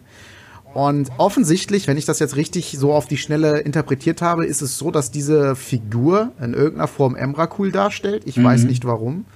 Ähm, und das sieht schon dem Wanderer, also auf jeden Fall das Bild sieht ja. dem Wanderer sehr, sehr ähnlich. Und das ist natürlich etwas, das wäre ja. natürlich auch heftig. Auf jeden Fall. Also ich, ich finde die Idee auf jeden Fall interessant. Ähm, wobei ich jetzt nicht ganz die Verbindung zu dieser Statue und Emrakul sehe. Ist das ja, eine? Ist das weiß so ich auch nicht wirklich. Also das kann ich da leider nicht sagen. Ich bin auch in der Eldrazi-Story gar nicht so drin, aber es könnte natürlich also sein, meine, dass man das sieht ja hier unten links diese Tentakel ja. bei der bei der anderen Statue. Ja. Und, die, und der Engel an sich hat ja auch diese komischen, mhm. äh, sagen wir mal, sind das? Wahrscheinlich Bänder, die mhm. aber auch so ein bisschen tentakelig geformt sind. Vielleicht ja. hat die sich irgendwie storymäßig darin versteckt. Emrakul, ich weiß es nicht. Also wir haben äh, Thema, Thema Planeswalker Battle. Wir hatten jetzt auf jeden Fall Emrakul, wir hatten äh, äh, Ugin und wir haben Elsbeth. Also äh, votet mal in den Kommentaren drunter, was ihr glaubt, wer der Wanderer ist und ob wir überhaupt eine Auflösung kriegen. Das ist ja auch mal so eine Sache, äh, ob sich da Wizards of the Coast überhaupt denkt, ach komm, lösen wir es auf oder lassen wir es einfach ein Mysterium. Ähm, aber finde ich, find ich mega cool. Im Reddit drunter, ich habe eben noch ein bisschen, während du erzählt hast, geschaut, äh, wo dann jemand quasi den Dialog nachgestellt hat von RD, äh, so von wegen, hey, sollen wir zu dem Charakter eigentlich eine äh, Backstory irgendwie äh, uns ausdenken? Und dann eine Antwort darauf, so, ach, mach dir keine Sorgen, die Spieler werden sich schon irgendwas ausdenken. Also es kann natürlich auch in die Richtung gehen, dass man einfach sagt, okay, es ist Mythosbildung um des Mythosbildung willen. Ja. Ähm, aber hey, ich bin, ich bin drin. Also ich finde es mega geil. Ich mag äh, über sowas nachzudenken und wie gesagt, wenn wir jetzt noch irgendwie herausfinden, woher die Statue kommt, auch da, wenn ihr Bescheid da, wisst. Warte, warte, warte, warte, ich habe was gefunden. Ja. Äh, e- Emeria M. or America is the merfolk deity of the realms uh, of the sky, wind, and clouds on Zendika. She is known as Kamsa by the core and their goddess of the wind, the breath of the world. Both decides are female actually come from the same source. Long memories of the terror Eldrazi Emrakul. Long okay. lost memories. Warte mal, ich, ich, ich schicke dir mal kurz nochmal den Link rüber. Ja. So. Ah, ähm, ja. Tun wir auch noch mal unten rein. Ja, ja. Ich, äh, also diese, da ist ja nämlich auch das Bild, was wir gerade gesehen haben, äh, mit drauf. Ja. Und irgendwie hat, also irgendwie hat, die, hat das damit zu tun, in irgendeiner Form. Das ist hier gerade Radio Ravnica investigativ, also. Ja, ist halt echt so. ist auf jeden Fall, ey, ich, eigentlich hatte ich nur gedacht, ach komm, wir reden mal ganz kurz über die, äh, was es sein könnte. Und jetzt sind wir hier wirklich eine heiße Sache auf der Spur. Äh, Finde ich, find ich cool. Ähm, ja, Tatsache. Ja, müssen wir auf jeden Fall auch nochmal. Äh, ja, ge gehen wir auf jeden Fall nochmal wir auf jeden Fall nochmal unten rein. Ja. Genau, aber wie gesagt, sehr gerne eure, äh, eure Kommentare und Meinungen dazu. Ähm, und das wird uns auch schon zum Ende äh, des, äh, der, ja. der Top 5 quasi bringen. Wir haben ein paar Fragen von euch äh, noch bekommen, auf die wir noch ganz kurz eingehen äh, würden. Ähm, ich würde einfach mal die erste nehmen und zwar von Chris A. der stellt die Frage nach dem Paket von War of the Spark ähm, in Magic äh, Online schreibt er hier, aber ich meine wahrscheinlich, er meint wahrscheinlich Magic Arena. ähm, dass es dort, äh, ganz kurz zur Erklärung, man kann sich, glaube ich, 40 Booster vorbestellen. Man bekommt einen, äh, 50 Booster für 50 Dollar. Genau. Und man bekommt 50, man bekommt darüber hinaus noch eine Liliana Dreadhorde äh, General, äh, die Karte, ein Card-Style dazu und ein Card-Sleeve quasi. Genau. Ähm, und äh, er sagt gerade, dass es bei uns noch nicht äh, da ist. Ich habe es gar nicht so drauf geachtet. Ist es so? Ja, es gibt es tatsächlich. Ich habe sogar beim Support extra deswegen angefragt und es ist tatsächlich länderbegrenzt. Äh, in Deutschland gibt es dieses Angebot nicht. Warum auch immer. Okay. Ähm, ziemlich ärgerlich. Aber ja. es gibt eine Möglichkeit, äh, das zu ändern. Und zwar, wenn man äh, in der Installationsdatei den Ländercode löscht mhm. äh, und das Spiel dann nochmal neu startet, weiß das Spiel halt nicht, von wo aus du gerade dich anmeldest. Und dann ist das Angebot da und du kannst es dir kaufen. Okay. Ähm, ein Video dazu gibt es auf jeden Fall auf YouTube, kann man einfach googeln. Ja. Und äh, ja, ist auf jeden Fall möglich. Aber schon komisch, dass es so im Deutschen nicht möglich ist. Ich denke mir auch manchmal gerade so diese regionalen äh, ähm, Missfälle, die passieren ja schon mal häufiger. Gerade Thema äh, erste Mythic äh, Edition. Ähm, mhm. Äh, ich, ich es denk, ist ja sogar online, wo das eigentlich gar kein Problem sein sollte. Ja, genau. Und ich denke mir halt, ist das, ist das einfach nur, übersieht das Wizards of the Coast oder ist das äh, irgendwie eine bewusste Entscheidung, das erstmal in Amerika zu irgendwelche testen? rechtlichen Probleme. Aus irgendeinem Grund bestimmt. Ja. Gut, dann als nächste Frage haben wir von dem guten Corby äh, die Frage, ob wir schon beim Pre-Release angemeldet sind. Ähm, worauf ich sagen kann, also angemeldet noch nicht, ich werde aber definitiv hingehen. Ähm, ja. Ist, glaube ich, äh, einer der, der gehyptesten Sets in gewisser Weise. Ähm, die ist halt äh, so der letzten paar Sets, ich glaube nach Dominaria so. Äh, und ich finde es mega spannend äh, und, und werde auf jeden Fall daran teilnehmen. Ähm, und äh, ja, ich denke mal bei dir ja, dasselbe, ne? Ist bei mir, ist bei mir genauso, ja. Also angemeldet noch nicht, liegt einfach daran, dass die Anmeldung bei uns so noch nie vonnöten war. Ja. Allerdings äh, hat der Besitzer jetzt schon gesagt, äh, bei diesem Mal ist es anders. Es ist, gibt die Möglichkeit, sich vorher zu melden ab morgen, glaube ich. Oh. Und ich versuche auch, das wahrzunehmen, wenn ich das dann irgendwie schaffe. Genau, da muss ich ihm auch mal nochmal schreiben, dass ich da auf jeden Fall dabei sein werde. Ähm, dann haben wir die Frage, vielleicht nehmen wir die Frage erstmal zuerst von äh, der Ast was. Ähm, und zwar zum Thema äh, War of the Spark, überhyped oder gerechtfertigt? Was ist denn da deine Meinung zu? Äh, ja, also meine Meinung dazu ist, eigentlich bin ich immer vorsichtig, mhm. was so Hypes angeht generell. Aber in dem Moment äh, bin ich auch selber wirklich gehypt. Also ich, wer, ich habe schon gesagt, das erste Limited, was man da spielt, das dann wahrscheinlich das Pre-Release sein wird, wird, glaube ich, ein Pre-Release sein, was man so leicht nicht vergisst. Das wird, glaube ich, mhm. ziemlich viel Spaß machen mit den ganzen Planeswalkern. Und ähm, ja, es ist die Frage, die dahinter steckt, ist halt, wie balanciert ist das Set wenn man dann so alle Mechaniken raus hat, weiß, welche Karten stark sind, Dips dann irgendwie eine Kombo, die unfair stark ist und wenn man die Karte hat, dann hat man quasi gewonnen oder mhm. wie wird das sein? Das ist so ein bisschen äh, die Frage, die ich noch habe, aber ich glaube, dass der anfängliche Hype äh, eigentlich in Richtung gerechtfertigt geht die Frage, die man sich natürlich nur stellen sollte, ist, wie, wie groß ist der Hype in seinem im, um, im Umfeld? Mhm. Zum Beispiel bei uns im, im Store ist es so, dass viele Leute Modern spielen oder Legacy, die interessieren sich gar nicht so sehr für die neuen Sets. Dementsprechend ist der Hype bei uns im Laden auch nicht so groß. Mhm. Und da fühle ich mich schon mehr gehypt als jetzt die meisten Leute in unserem Store. Ja. Wenn du natürlich in einem Standardstore bist und alle sagen, boah, voll geil, voll cool, voll krass, das hörst du von 20 Leuten, dann denkst du dir manchmal vielleicht selber, okay, so krass finde ich das jetzt nicht. Ich glaube, das ist immer dann dementsprechend auch ein bisschen subjektiv. Mhm. Ich persönlich kann aber sagen, dass ich mich sehr auf das Set freue, mehr als auf andere Sets in der Vergangenheit. Genau, also mir geht da eigentlich äh, relativ ähnlich. Ich finde, überhyped ähm, ist immer so schwierig zu, zu also es ist eigentlich mehr eine persönliche Frage als ähm, irgendwas anderes, denn äh, überhyped impliziert halt auch für mich, dass man auch einfach satt ist, einfach davon zu hören. Und dann kann natürlich aus der, ähm, aus der, aus der persönlichen äh, äh, Wahrnehmung kann ich schon verstehen, wenn jemand äh, das Gefühl hat, dass man jetzt so ein bisschen damit zugeschissen wird, gerade weil jeder, ähm, weil jeder, jeder YouTuber macht äh, Spoiler-Videos, jeder YouTuber macht äh, was zu dem Trailer, jeder YouTuber macht was zu den Invitationals und, äh, und nur ein deutsches YouTube-Team macht was genau, als Podcast. Genau, nur ein deutscher Podcast, da ist overhyped erstmal nicht, aber ich kann schon verstehen, wenn man so ein bisschen das Gefühl hat, mir ging es zum Beispiel ganz lang bei, bei den Marvel-Filmen so, weil du ja. wirklich auf jeder News-Seite gab es nur, ja. nur Nachrichten zu Marvel und zu Marvel, wo ich halt irgendwann gesagt habe, ey Leute, ich ziehe mich mal so zurück. Ist das jetzt nicht. Ja. Genau, ich brauche mal eine Pause vor dem Ganzen und ähm, ja, das ähm, war bei mir genauso. Ja, bei War of the Spark bin ich auch eher Teil des Hypes, weil ich äh, gerade das so ein bisschen auch abfeiere, wie populär Magic ist einfach im Allgemeinen und ich das super cool ja. finde. Äh, dass ich halt auch so einen Trailer einfach Kumpels zeigen kann, die nichts mit Magic zu tun haben, selbst die finden es geil. Also das ist halt schon eine Sache, ähm, ja, die ich, äh, äh auf, auf dessen Seite ich auf jeden Fall bin. Aber ich kann auf jeden Fall nachvollziehen, wenn man ein bisschen übermüdet von der ganzen Geschichte sind. Dann haben wir von Mario auch diese Woche nicht uns hängen gelassen mit einer Frage mhm. äh, zum Thema Challenger Deck und Arena Codes. Äh, ich weiß nicht, hast du da äh, nochmal Nachforschung angestellt? Ich also äh, ich habe da tatsächlich nichts ja. irgendwo gelesen. Also es gibt wohl die Spekulation, dass in den Challenger Decks Arena Codes drin mhm. sein könnten. Glaube ich ehrlich gesagt nicht. Was auf keinen Fall der Fall sein wird, also da lege ich schon fast meine Hand für uns Feuer, dass die sagen, hier, kauft das Challenger-Deck und ihr kriegt das Deck in Arena. Das ja. glaube ich nicht. Da sind zu viele gute Karten, zu viele Rares drin, mhm. ähm, als ich glaube nicht, dass die da wirklich einen kompletten Code rein. Wenn sie es machen würde, wenn die es machen würden, krass, wirklich ja. äh, Hut ab. Aber wenn da ein Code drin ist, dann vielleicht so für jeweils ein repräsent repräsentatives Playset ja. Von irgendeiner Rare oder sowas.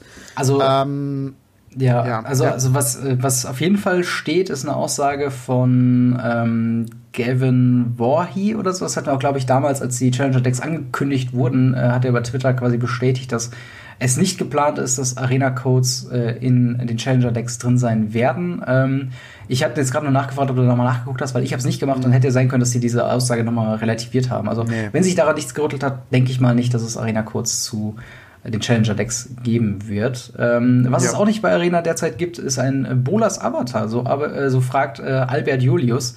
Ähm, ja. Gibt's da, äh, oder also ich weiß, das Erklärung ist natürlich schwierig, wir sind ja keine äh, Play-Design-Leute. Ähm, ja, doch, ähm, klar. klar. wir schreiben immer, wir haben die im Instant Messenger mit drin und wir geben unsere ja. Ideen weiter. Ähm, ja, warum glaubst du, dass es keinen Bolas-Avatar in Arena gibt?